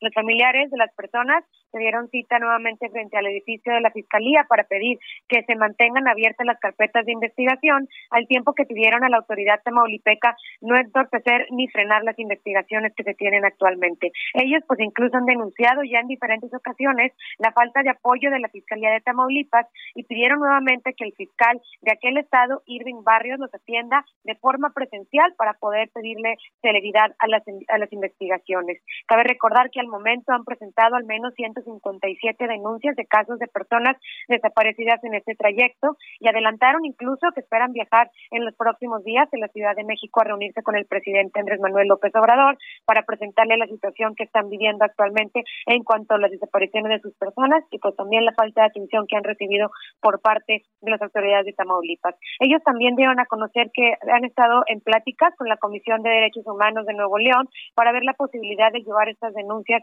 a instancias internacionales e incluso pues dijeron han obtenido el apoyo de la presidenta de la Comisión Estatal de Derechos Humanos de Nuevo León, Olga Susana Méndez, para avanzar con este proceso administrativo. Y bueno, pues finalmente Jesús Martín, hay que recordar que ellos representan a familiares de personas desaparecidas en el trayecto carretero que conecta Monterrey con Nuevo Laredo en pasados meses y han este, tenido que realizar sus propias investigaciones sobre el paradero de sus familiares. Incluso comentaban esta tarde que encontraron que algunas de las tarjetas de las personas desaparecidas se encuentran activas y en uso, algo que pues la autoridad no ha estado investigando y no le han dado seguimiento a esta información que ellos dieron a conocer. Es la información que se tengo. Correcto, Daniela, muchas gracias por la información. Buenas tardes.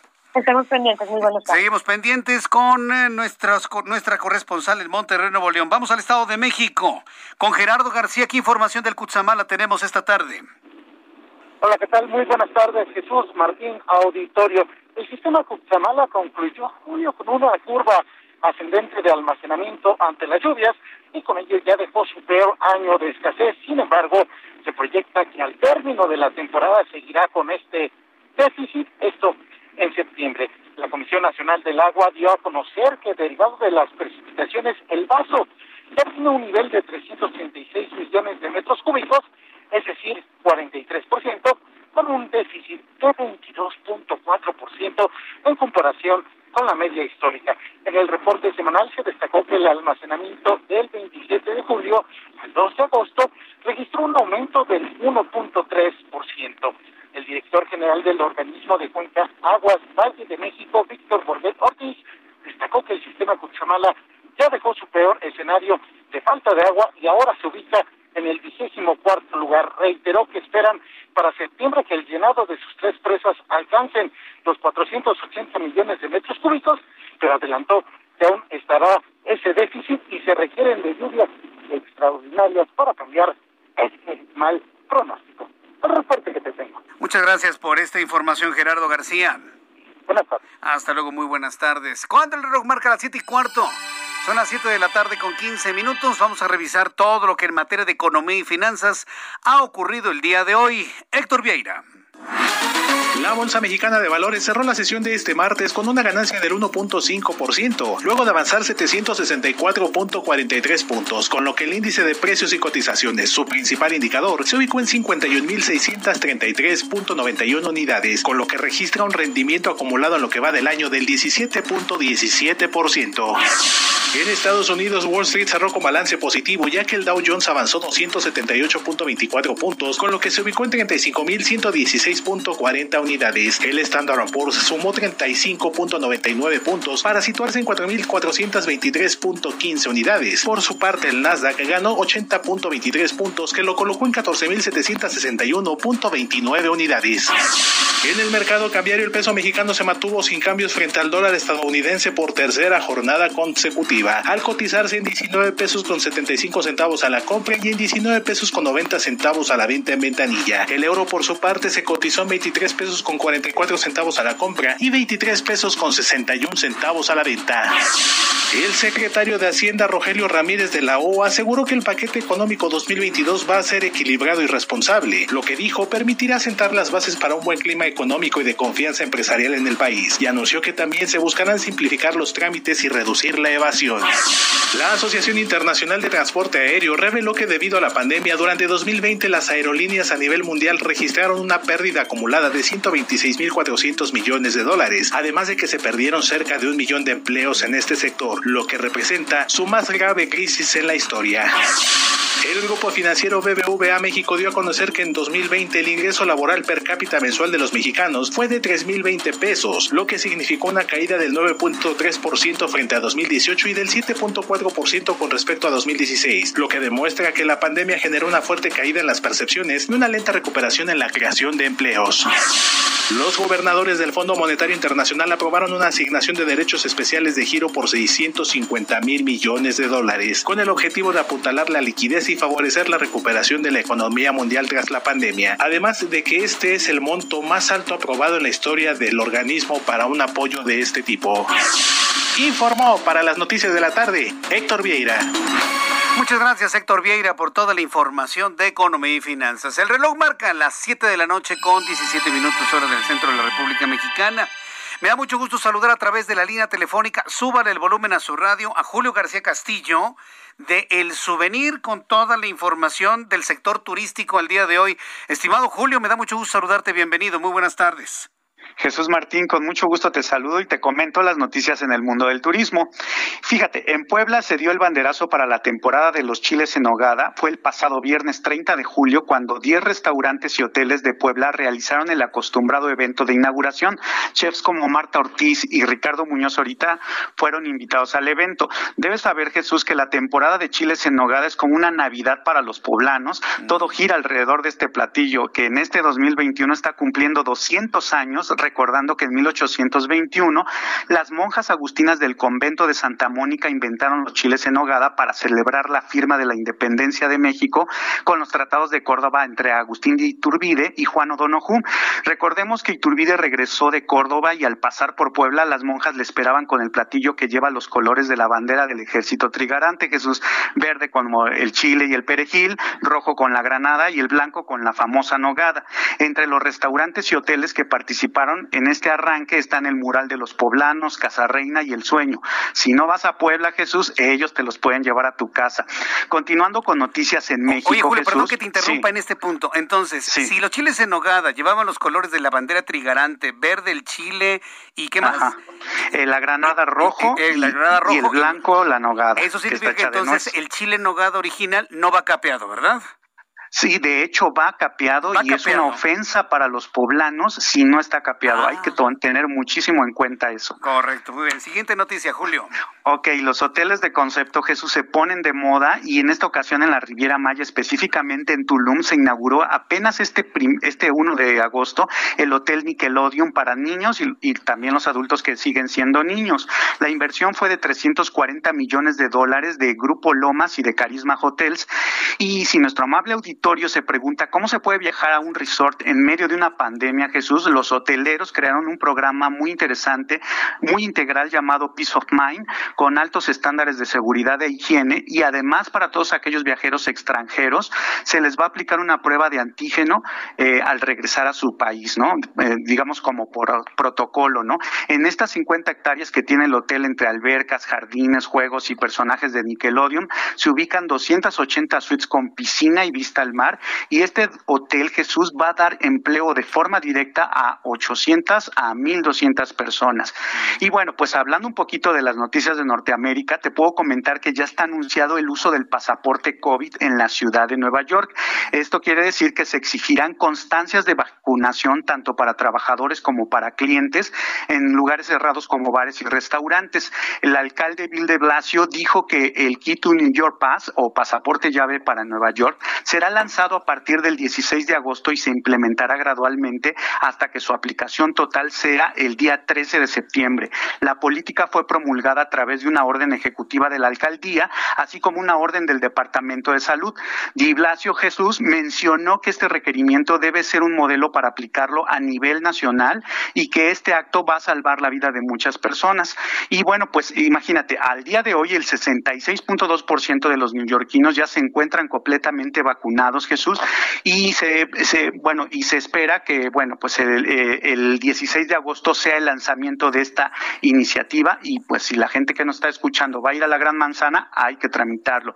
Y bueno, Jesús, en noticias internacionales ya está casi todo listo para la apertura de Expo Dubai este primero de octubre, en donde van a participar 121 países, una exposición donde se darán a conocer grandes construcciones, inventos, tecnología que marcarán la historia de las naciones bajo el lema con conectar mentes y crear el futuro. Habrá pabellones de sostenibilidad, sostenibilidad, movilidad, de oportunidades, habrá un pabellón de mujeres y bueno, por supuesto contará con distritos temáticos que estarán divididos en 87 edificios permanentes. Ya les estaremos contando más noticias acerca de Expo Dubai. ¿Vas a ir a Dubai? ¿Vas a ir a Dubai? Me encantaría, espero que sí.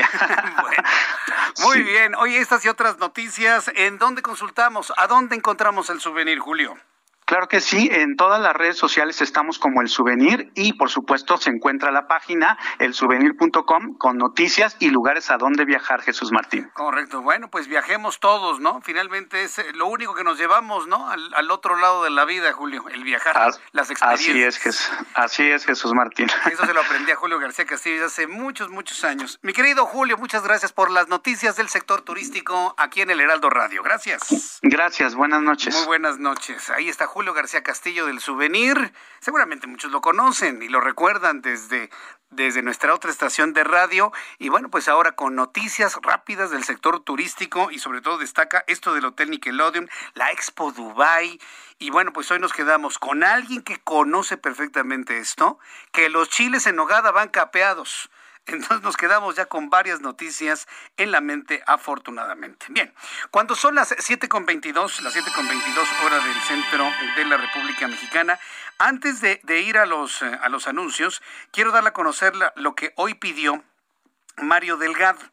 Mario Delgado, quien es el líder del, del, Movimiento de Regeneración Nacional, bueno, pues está de alguna manera informando y está de alguna manera eh, eh, presionando para que haya otro periodo extraordinario de sesiones, haya otro periodo extraordinario de sesiones para poder quitarle el fuero a los legisladores, tanto Saúl Huerta como el señor Toledano y de esta manera, bueno, pues para que puedan enfrentar la justicia como finalmente lo están viendo. Entonces, bueno, pues esperemos si esto fructifica y que de alguna manera pues lo den a conocer en su en su momento.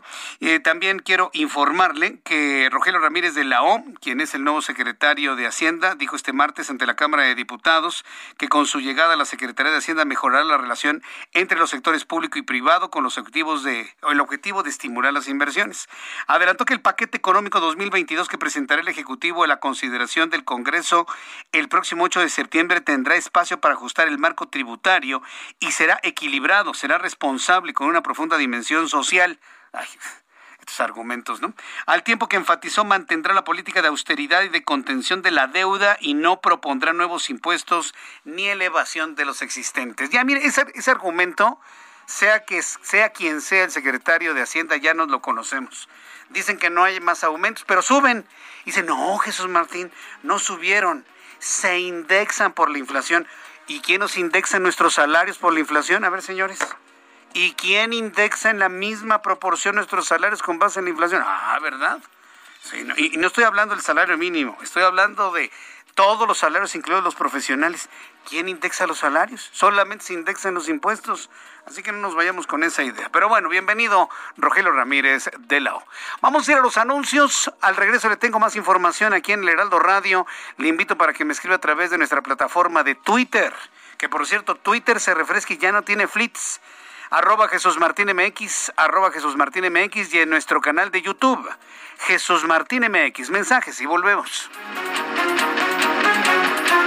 Escuchas a Jesús Martín Mendoza con las noticias de la tarde por Heraldo Radio, una estación de Heraldo Media Group. Heraldo Radio.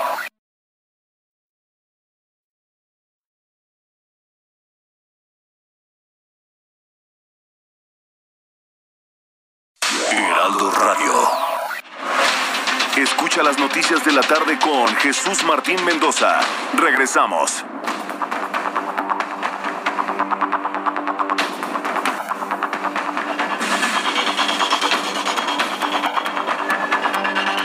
Ya son las 7.30, las 7.30 hora del centro de la República Mexicana. Muchas gracias a nuestros amigos que están comentando sobre los chiles en nogada. No, hombre, bueno, ya, como lo dicen, ya le prestó el avispero Julio García Castillo. Sí, interesante el tema de los, de los chiles en nogada, ¿eh? completamente interesante. Van capeados, mire que a mí no me gustan capeados porque siento que son muy pesados, ¿no? Con uno tiene uno para dos días, si se come uno pero capeado y luego con la nogada y luego con, con todo lo demás que se le pone. Pero sí, no, una verdadera delicia. Ya es tiempo de los chiles en nogada porque ya viene septiembre. Ya le decía ayer que Agosto es el último mes hábil bien. Llega septiembre y todo es a medio gas. Que las fiestas patrias, que, que las fiestas mexicanas y que todo lo demás y todo lo de menos, ¿no? Por supuesto. Bien, quiero informarle. esta noticia que le voy a dar a conocer no le va a caer nada, nada, nada, nada bien, nada bien. Porque aquí es donde uno se da cuenta que las promesas que hizo el señor que contratamos para administrar nuestro país, ¿sí? nuestro empleado nacional, el presidente de México, Andrés Manuel López Obrador, pues hizo muchas promesas para pues que votaran por él, algunos, ¿no? Algunos 30 millones de incautos. ¿Qué prometió? Que iba a bajar el precio de las gasolinas, ¿no? Y había quien decía que iba a costar 10 pesos el litro de gasolina, que iba a bajar el gas y que iba a bajar la luz.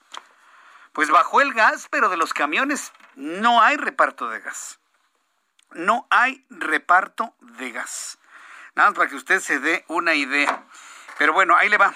Ahí le va. Prepárese, ya, ya, ya, ya está listo. En el transporte público, a ver, señores, señor chofer, súbale el volumen a la radio del, del microbús o del autobús, ¿ya? Por favor. A ver, señores, en el transporte público en todo el Valle de México, Ciudad de México, Estado de México, en Guadalajara, en Monterrey, en todos lados. Datos de la Comisión Federal de Electricidad revelaron que a partir de este mes de agosto, las tarifas eléctricas domésticas de alto consumo aumentaron hasta en un 20.9% en algunas regiones del país, principalmente en la Ciudad de México y Estado de México. Esa es la razón por la cual muchos de ustedes que me están escuchando en las calles, en el mercado, en los kioscos, en los taxis, en el transporte público, mientras hace usted deporte, en el negocio, en su casa, en la cocina, en donde usted nos está escuchando, ha notado que le subió la luz en el recibo no es, no es un error. Subieron las tarifas y mucha gente consume mucha electricidad debido a todo lo que tenemos aún con las tecnologías de ahorro de energía en, eh, eh, en las formas de iluminarnos como los LEDs o los focos ahorradores. Esto aplicará en los hogares cuyo consumo promedio es igual o superior a los 250 kilowatts hora. Al respecto, expertos en la materia energética advirtieron que esta tendencia a la alza continuará por el resto de 2021, mientras que la propia empresa del Estado aclaró que el establecimiento de las tarifas no depende de ella, sino de la Secretaría de Hacienda y Crédito Público, que es la encargada de otorgar los subsidios para el consumo eléctrico. ¿Cómo la ve? Yo le invito para que me dé su opinión a través de Twitter, arroba Jesús Martín MX, y a través de nuestro canal de YouTube, en el canal Jesús Martín MX. Esto por un lado la luz. ¿Qué tal el gas?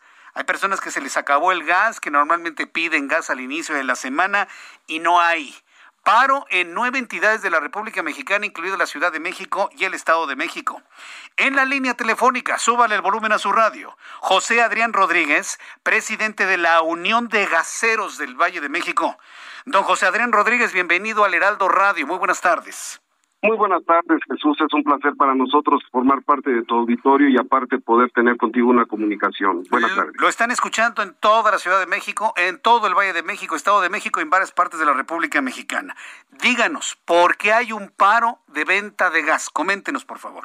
Me gustaría platicarte de antemano una cosa que para nosotros es bien importante. Escuchando tu noticiero, escuchamos que eh, el sector energético de la compañía de luz pues cada vez está a la alza y la gente se queja de ello. Esa misma situación tenemos en el gas constante. Desafortunadamente el hidrocarburo se regula por internacionalmente por el MONBIO, que es un organismo que se encarga de dar la regulación internacional de los costos. ¿Cómo funciona? Hay un costo internacional del hidrocarburo, pero cuando nosotros despertamos el lunes con una propuesta de gobierno la cual anula a la COFESE como el regulador de la competencia económica dentro de los hidrocarburos y nombra a la Comisión Reguladora de Energía como el nuevo árbitro para esto y acuerdan en un acuerdo número 024-2021 con nombre Directriz de Emergencia para el Bienestar del Consumidor Final. Y proponen un, un precio del gas inoperante y por debajo del de la Comisión Internacional es un costo. Imagínate, te voy a poner un ejemplo y a, y a todo tu auditorio que amablemente nos escucha. Imagínate que nada más para que te des una idea. Es como si mañana despertáramos y tuviéramos la gasolina cinco pesos más abajo. Sería una gran noticia, sería una noticia fabulosa que dijéramos, oigan señores, pueden ir a cargar gasolina, pero ¿qué crees? Cinco pesos más barato. Claro que nos, nos daría mucho orgullo y, y festejamos con bombo y platillo el que la federación haya tomado injerencia y que pueda buscar el bienestar de nuestro país dando un costo mucho más accesible del gas. Desafortunadamente no es una realidad. El costo real internacional no lo regula una federación, lo regula un costo internacional porque es un carbu hidrocarburo que se regula así. Pemex no produce todo el gas que nosotros consumimos. Increíble auditorio, no lo va a creer usted. Solamente proporciona parte de la molécula del gas. Para que su gas sea combustible, tiene que formar parte de, gas butano, gas de propano, parte de etano, y es una mezcla del gas licuado proveniente del petróleo para que usted pueda tener gas en su hogar. Y esto, todos esos insumos y agregados toman costos. Y cuando el costo se va tan abajo y se pone en una regulación a un costo nacional, socialmente económico por región, y llega a las plantas distribuidoras autorizadas, nos deja a los, cuando le digo nos deja, a las personas que estamos involucradas en la distribución, las pipas que usted ve en la calle, el 80% no pertenecen a las compañías gaseras, somos comisionistas de ellas, somos unos aliados comerciales que mantenemos una acción social con ellos en su distribución. Vaya, pues eh, yo creo que esto se lo tiene que explicar el presidente de la República, porque por lo que ha comentado en días anteriores, razón por la cual se establecieron topes a los precios de, del kilogramo y del litro del gas, pues es claro que entonces no conoce cómo operan, porque los ha acusado de ser intermediarios que se enriquecen a costa del pueblo. ¿Cómo van a luchar contra el presidente de la República que tiene toda la fuerza política y mediática en este momento y que los ha acusado de enriquecerse? Y ahora con esta explicación, pues me queda claro que están ustedes pues a merced de esta situación. ¿Qué van a hacer? ¿Cuál va a ser la solución de esto? el panorama es desolador, de verdad, Jesús Martín. Es un panorama nada favorable porque nos deja totalmente nulificados, sin margen operativo. Te repito, hoy no hicimos un paro, el país no se encuentra en paro. Hicimos una suspensión de actividades porque no hay condiciones operativas para poder ir a repartir el gas a tu casa. No tenemos hoy un día cuando el gas amanece a 11.52 y la planta te dice te lo puedo vender en 11.42 o 11.32 o 11 pesos con 40 centavos por litro. Así vendiéramos 5 mil litros en un día, que es prácticamente imposible. Déjame decirte algo, Jesús. No tendríamos para pagar ni los sueldos. Qué barbaridad. No, pues los ahorcaron, los ahorcaron. Eh, ¿Y qué es lo que pretende el gobierno que hagan ustedes? ¿Regalar el gas? No, fíjate que hay algo que no me gustaría y ojalá Ojalá no lo hubiera hablado, pero es importante hacerlo ante, ante tu auditorio. Vemos dos panoramas cero favorables. El primero, y esto acaba de suceder con los portátiles. Tuviste algunas imágenes donde destrozaron algunas unidades dentro de una planta, un grupo inconforme de portatileros. ¿Quiénes son los portatileros? Aquellos compañeros que se ponen en el hombro un cilindro de gas y lo llevan al sexto piso del edificio en la colonia Narvarte, lo instalan y bajan y lo vuelven a hacer. Esa gente ganaba un peso por kilo. Imagínate. ¿Sabes lo que era? Y el lunes llegan y les dicen que ya no tenían comisión, que ya no formaban parte de ese modelo. Pero si quieres, Pemex en su portal de Facebook te dice que si quieres ser operador de las nuevas unidades del gas bienestar, te puedes registrar ahí y si puedes y si quieres ser ayudante, también puedes registrarte ahí. No quiero pensar que con todos los autotanques va a ser la misma condición. Llevarnos a la inoperatividad para vernos obligados a emplearnos. Esto va a ser como la broma que alguna vez hiciste ante tu auditorio, que se solicitaba chofer con limusina propia. sí. Vaya, no, no, no, verdaderamente me parece insólito, inaudito lo que está ocurriendo. ¿Ha habido algún tipo de comunicación con, con la Secretaría de Economía, por ejemplo, para poder eh, hacer una mesa de negociación, de diálogo para resolver este problema? Sería muy afortunado que nos escuchara. Desafortunadamente, para nuestro caso, la Secretaría de Economía no es un órgano competente en el cual tenga injerencia para este tema. Solamente nos canalizan con la Secretaría de Energía y la Comisión Reguladora. La Secretaría de Energía ayer no nos recibió porque nos dijo que no tiene competencia porque esta es una instrucción federal. Ah. Y la Comisión Reguladora no ha podido darnos oportunidad por lo mismo que esto dijo que es un acuerdo. Parecería que no es un acuerdo, que es un decreto, Jesús. Te puedo hacer una pregunta que tiene sentido, pero al margen de todo este asunto. E, ¿El gremio gasero por quién votó en 2018? Eh? Pues seguramente por la iniciativa que en el populismo nos decían que íbamos a estar muy bien. Claro, sí. Y esto genera una tremenda, terrible decepción, sobre todo porque me quedo pensando en ese hombre que con gran esfuerzo, a costa de su salud física, sube el tanque de gas seis pisos, siete pisos, ocho pisos, lo instala, baja y se lleva un peso o se llevaba un peso por cada kilo de gas vendido y ahora no va a tener absolutamente nada. Esto es una tragedia para una gran cantidad de familias mexicanas. ¿Cuántas familias mexicanas se están afectando con esta decisión gubernamental? Según el padrón, según, según el padrón, 16 mil familias, porque son 8 mil operadores, 8 mil empleados ayudantes que afectan directamente, directamente a 16 mil familias. Pero quiero decirte algo más no solamente son las familias que dependen de ellos, son los que nos venden los suministros, los que nos proporcionan los guantes, los que nos fabrican el calzado, los que nos venden las refacciones, los que venden las mangueras y las producen cada día para que nosotros podamos sustituirlas cada cinco años, porque como si fuera poco y como si fuera poca la extorsión, ahora tenemos que pagar derechos de piso, ahora hemos sido amedrentados, ahora tenemos que, para poder entrar en las zonas oriente de la ciudad, tenemos que pagar, porque si no pagas, te, queman tu pipa o te matan, ¿no? Entonces, ante este panorama, la gente se olvidó y sobre todo las autoridades se olvidaron que nosotros sumábamos en su proyecto de nación. Nosotros éramos unos aliados en su proyecto de nación. ¿Qué va a pasar? No lo sé. No hay quien distribuya el gas, no es porque no querramos, no es un capricho, Jesús. Sí, es, no, yo sé, yo sé. es inoperante. Nosotros deseamos salir mañana a trabajar, pero no puedo vender el gas por debajo del precio y que yo tenga que, financiar el costo. Sí, no, y en este momento muchas familias mexicanas van a necesitar gas y no van a encontrar dónde comprar gas. Es decir, conforme avancen los días, el asunto se va a complicar. Deme la oportunidad, José Adrián Rodríguez, el volverlo a invitar eh, el jueves o el viernes próximo para conocer algún tipo de solución o si las cosas se mantienen igual, pues que lo vuelva a denunciar a través de las emisoras del Heraldo Radio en toda la República Mexicana. Le agradezco mucho este tiempo de conversación, José Adrián Rodríguez. Gracias a ti, Jesús. Permíteme decirle a tu auditorio que recuerden que nosotros estamos a su servicio, que nosotros no somos quien pone el precio del gas, sino solamente lo distribuimos. Muchas gracias por este tiempo, José Adrián. Hasta la próxima. Muy buenas tardes. Hasta la próxima. Buenas tardes, gracias. Y mientras platico con José Adrián Rodríguez, presidente de la Unión de Gaseros del Valle de México, se está cayendo el cielo en la capital de la República. ¿Qué forma de llover? Tenemos ya lluvia generalizada en todo el Valle de México. Usted que me está escuchando en el tránsito de la ciudad, mantenga la calma. Ya llegó tarde. Ya, ya, ya, ya ni se enoje. Mire, respire. Exhale. Respire profundo exhale, por favor, y llegará cuando tenga que llegar. Recuerde que lo están esperando su familia, sus amigos. No se exponga a algún accidente a esta hora de la tarde. Si este mensaje llega a tiempo y calma los ánimos de alguien que va al volante, habremos cumplido con nuestro cometido. Tenga calma, tenga calma. La Ciudad de México está pero pies para arriba, como luego se dice. Vamos con mi compañero Augusto Atempa. ¿En dónde te ubicas, Augusto Atempa? Buenas tardes. Jesús Martín, me ubico sobre la avenida Rojo Gómez, casi al cruce con el eje 6.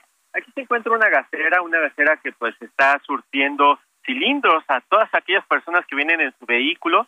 Y esta gasera, eh, platicando con algunos de los clientes, nos mencionan que pues están dando eh, un peso más barato el gas LP y por eso se animaron a venir. Pero no solamente es eso, también es la paranoia de que en los próximos días no vaya a haber gas, no vaya a haber un, un vehículo que le pueda repartir hacia los domicilios de las colonias aquí en la alcaldía de Iztapalapa y en la alcaldía de Iztacalco. Es por eso que llegaron hasta este punto en sus vehículos, e incluso en triciclos, en bicicletas, para poder eh, cargar un cilindro de 10, de 20 o de 30 kilos.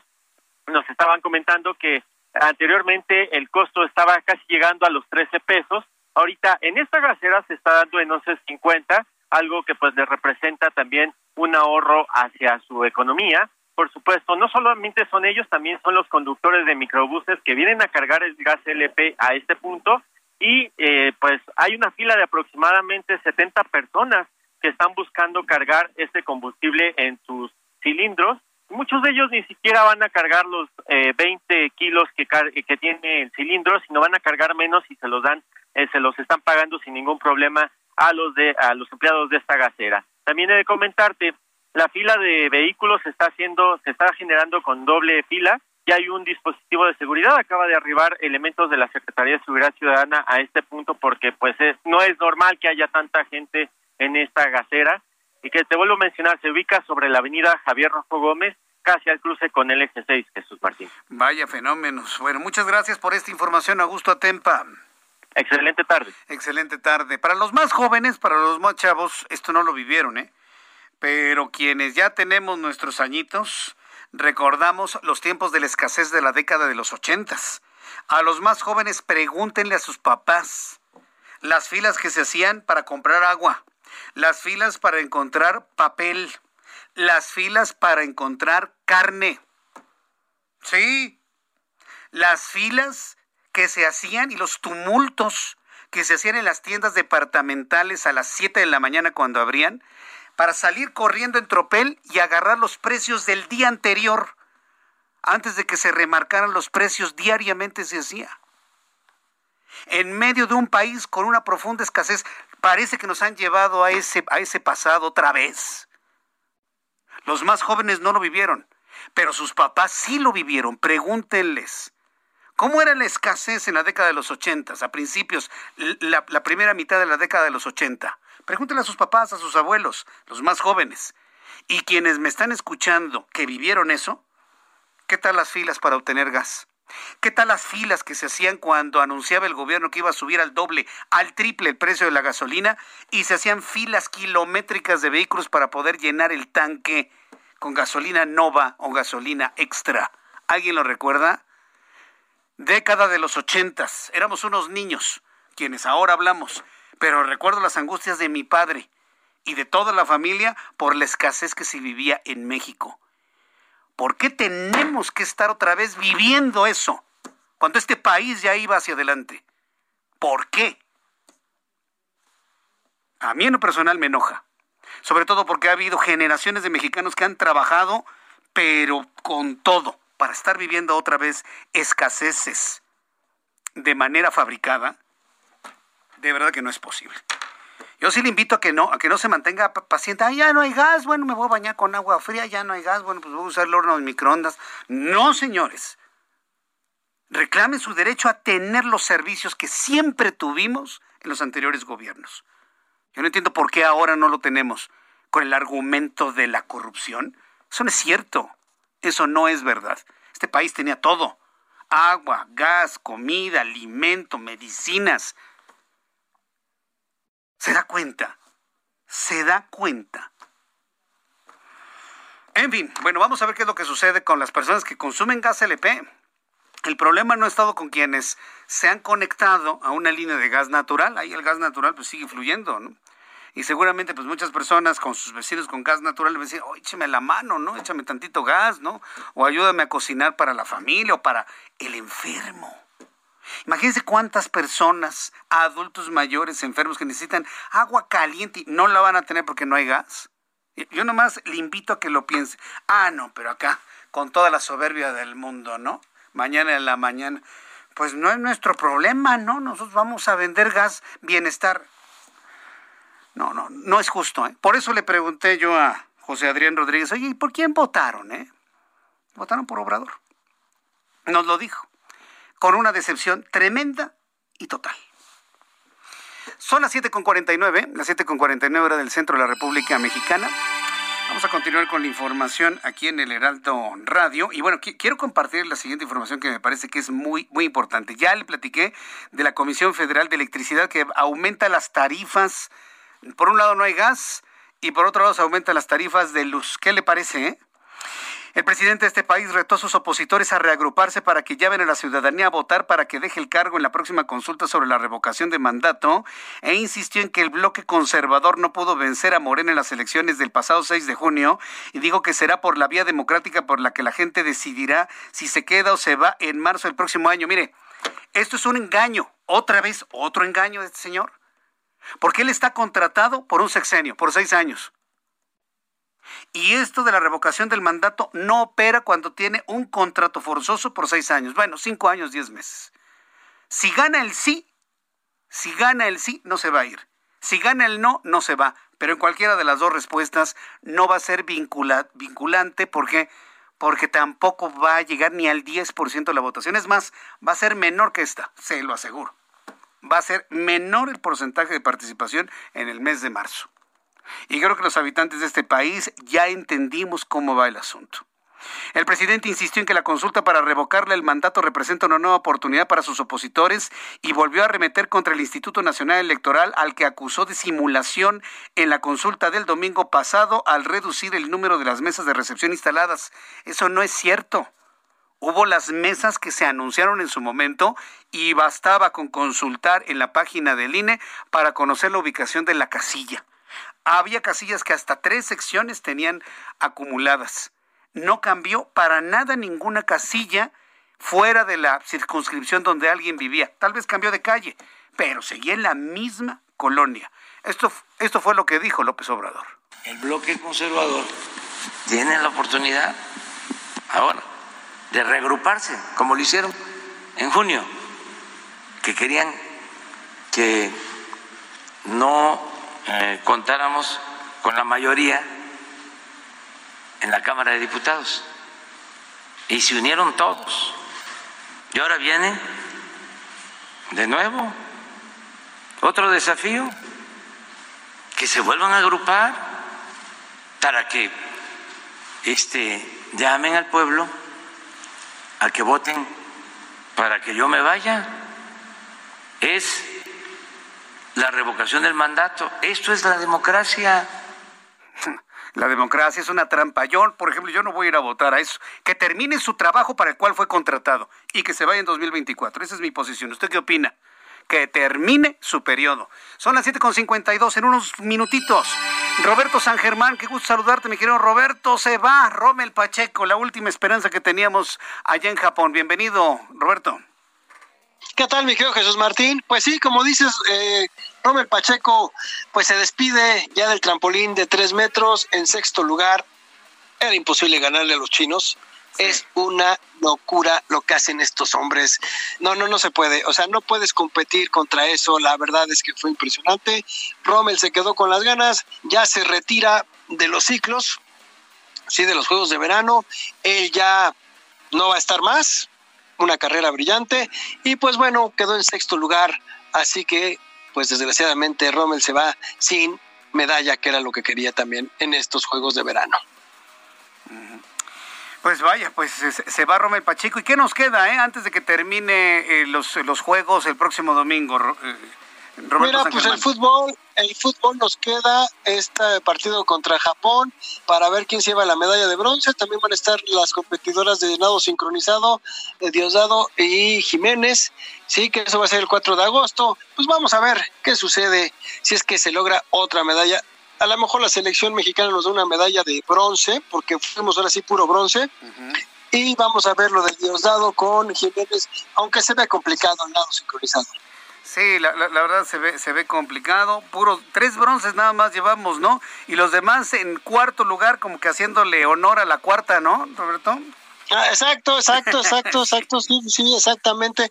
Pero mira, la verdad es que es una lástima porque no hemos podido hacer o no fuimos tan buenos como pensábamos y pues la vida nos lo está demostrando. Entonces, pues hay que esperar otro ciclo y a ver si ahora sí hacemos bien las cosas. Me parece muy bien. Oye, mañana te llamo un poquito más temprano, ¿no? Para tener más tiempo de hacer el análisis de todo lo que está ocurriendo allá y como siempre, agradeciéndote mucho, Roberto, con estas noticias de los deportes allá en Japón.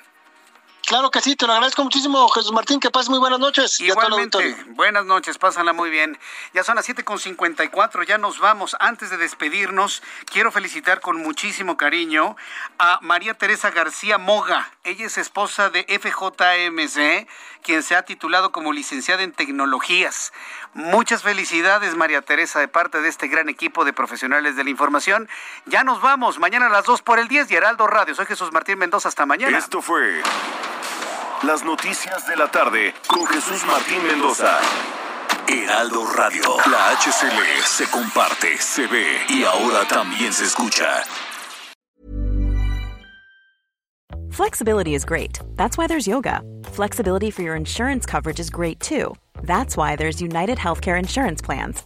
Underwritten by Golden Rule Insurance Company, United Healthcare Insurance Plans offer flexible, budget friendly coverage for medical, vision, dental, and more. One of these plans may be right for you if you're, say, between jobs, coming off your parents' plan, turning a side hustle into a full hustle, or even missed open enrollment. Want more flexibility? Find out more about United Healthcare Insurance Plans at uh1.com.